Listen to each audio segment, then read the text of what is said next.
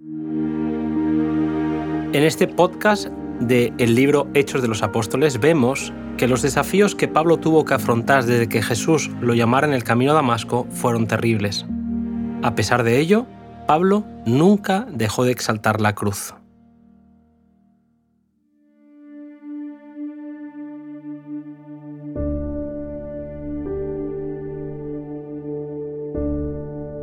Después de pasar un tiempo en Antioquía, Pablo animó a Bernabé a volver a visitar aquellos lugares por los que ya habían pasado, puesto que tenía en su corazón la constante necesidad de animar y confirmar a los creyentes.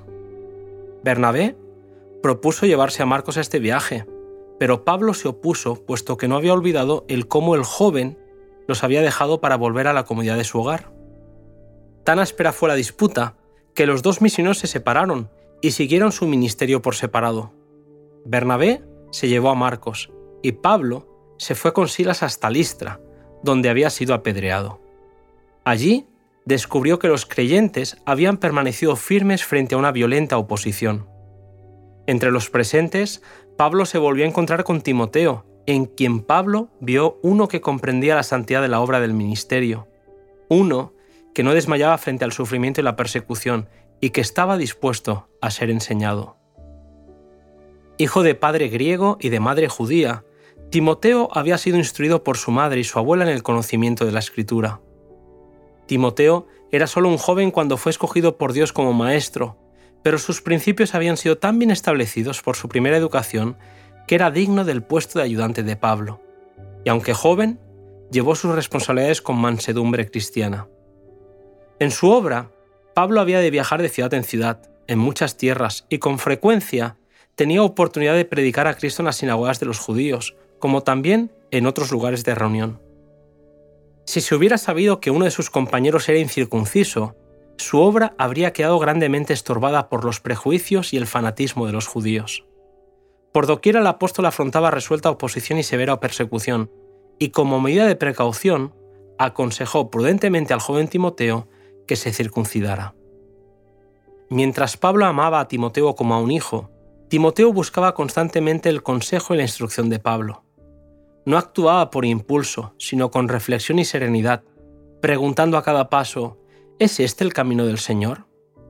Timoteo no tenía talentos especialmente brillantes, pero su trabajo era valioso porque usaba en el servicio del Señor las capacidades que Dios le daba. Aprendía y practicaba las lecciones de la Biblia y éstas tenían una profunda y perdurable influencia en su carácter. Elena White recuerda que los que trabajan por las almas deben obtener un conocimiento más profundo, más pleno y más claro de Dios que el que se puede adquirir mediante un esfuerzo ordinario. Deben poner todas sus energías en la obra del Señor. Están ocupados en una alta y sagrada vocación, y si ganan almas como salario, deben asirse firmemente de Dios y recibir diariamente gracia y poder de la fuente de toda bendición. En sus viajes y visitas a las iglesias ya establecidas, los creyentes eran confirmados en fe y aumentaban en número cada día. Pablo sentía una profunda responsabilidad por los que se convertían por sus labores. Anhelaba que fueran fieles y que cooperasen con él en la obra de salvar almas. Es un principio universal que cuando uno se niega a usar las facultades que Dios le da, éstas decaen y mueren. La verdad que no se vive, que no se imparte, pierde su poder vivificante, su virtud sanadora. De aquí el temor del apóstol Pablo de que no se presentase a todo hombre perfecto en Cristo. De viva voz y por carta, rogaba a aquellos que habían aceptado a Cristo que siguiesen una conducta que los habilitara para ser irreprensibles y sencillos, hijos de Dios sin culpa en medio de la nación maligna y perversa, como luminares en el mundo, reteniendo la palabra de vida. Filipenses 2, 15 y 16.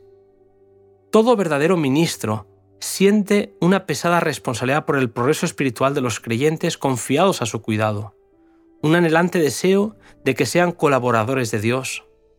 Comprende que del fiel cumplimiento del trabajo que Dios le da depende en gran medida el bienestar de la Iglesia.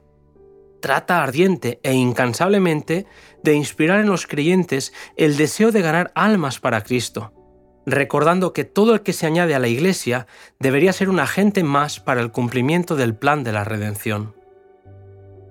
Posteriormente, Pablo y Silas viajaron a la provincia de Galacia, donde predicaron con poder las buenas noticias de la salvación. Los Gálatas eran idólatras, pero cuando los apóstoles les predicaron, se gozaron en el mensaje que les prometía libertad de la servidumbre del pecado. Pablo y sus colaboradores proclamaron la doctrina de la justicia por la fe en el sacrificio expiatorio de Cristo. Presentaban a Cristo como aquel que, al ver la impotente condición de la especie caída, vino a redimir a los hombres y mujeres viviendo una vida de obediencia a la ley de Dios y pagando la penalidad de la desobediencia. A la luz de la cruz, muchos que nunca antes habían conocido a Dios verdadero empezaron a comprender la grandeza del amor del Padre. Pablo presentó a Jesús como la única esperanza del pecador. Los que lo oían sabían que había estado con Jesús. Dotado de poder de lo alto, era capaz de comparar lo espiritual con lo espiritual y de derribar las fortalezas de Satanás.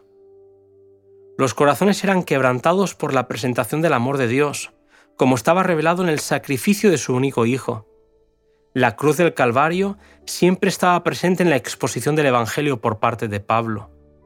No nos predicamos a nosotros mismos, declaró en los últimos años de su vida, sino a Jesucristo el Señor, y nosotros vuestros siervos por Jesús porque Dios, que mandó que de las tinieblas resplandeciese la luz, es el que resplandeció nuestros corazones para iluminación del conocimiento de la gloria de Dios en la faz de Jesucristo.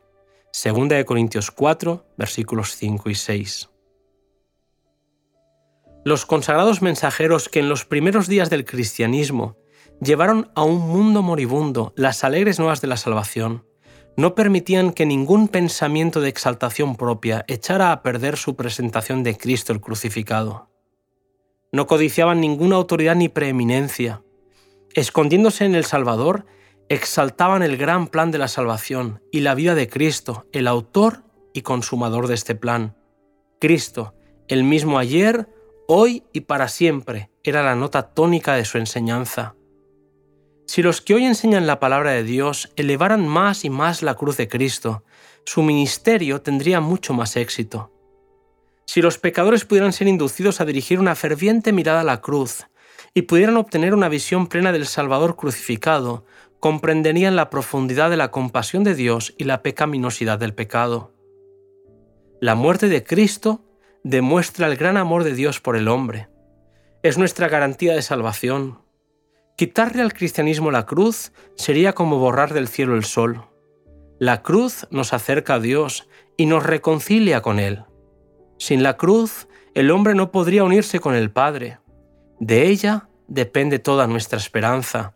De ella emana la luz del amor del Salvador.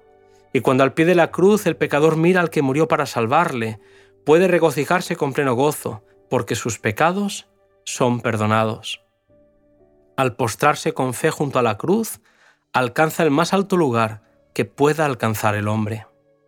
Mediante la cruz, podemos saber que el Padre Celestial nos ama con amor infinito. Es también nuestro privilegio gloriarnos en la cruz, entregarnos completamente a aquel que se entregó por nosotros. Entonces, con la luz que irradia del Calvario brillando en nuestros rostros, podemos salir para revelar esta luz a los que están en tinieblas.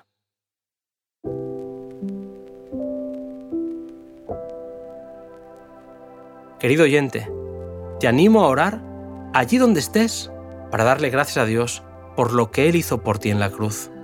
Maravilloso Salvador, que lo dio todo para que nosotros podamos ser llamados hijos de Dios.